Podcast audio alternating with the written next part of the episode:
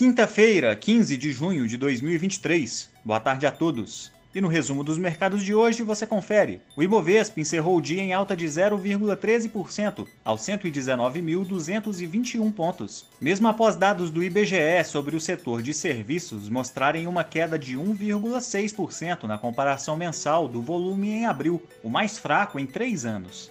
Como outros destaques, na ponta positiva, as ações da CVC avançaram 3,90% após o anúncio de oferta primária de ações da empresa, buscando captar recursos para promover uma melhoria na estrutura de capital e reforço do capital de giro. Na ponta negativa, as ações ordinárias da Oi caíram 3,74% após a companhia divulgar um prejuízo líquido na casa de 1,2 bilhão de reais no primeiro trimestre de 2023, revertendo o lucro no mesmo período do ano anterior. O dólar à vista, às 17 horas, estava cotado a R$ 4,80, em queda de 0,09%. No exterior, as bolsas asiáticas fecharam sem direção única, após dados da produção industrial chinesa mostrarem um crescimento de 3,5% em maio, que, embora positivos, evidenciaram uma desaceleração diante dos 5,6% registrados em abril. Já as vendas no varejo do país avançaram 12,7% na base anual. Por lá, o índice Xangai Composto subiu 0,74% e no Japão, o índice Nikkei recuou 0,05%.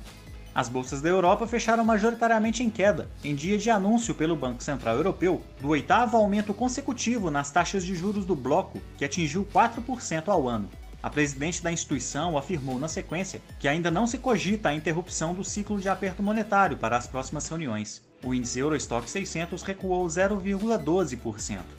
As bolsas americanas apresentaram avanços firmes após divulgação de dados fortes da economia local. As vendas no varejo do país cresceram 0,3% em maio, diante de uma previsão de recuo na base mensal, enquanto o índice de atividade industrial Empire State trouxe dados no campo positivo, bem acima do esperado. O Nasdaq subiu 1,15%, o S&P 500 avançou 1,22% e o Dow Jones encerrou em alta de 1,27%.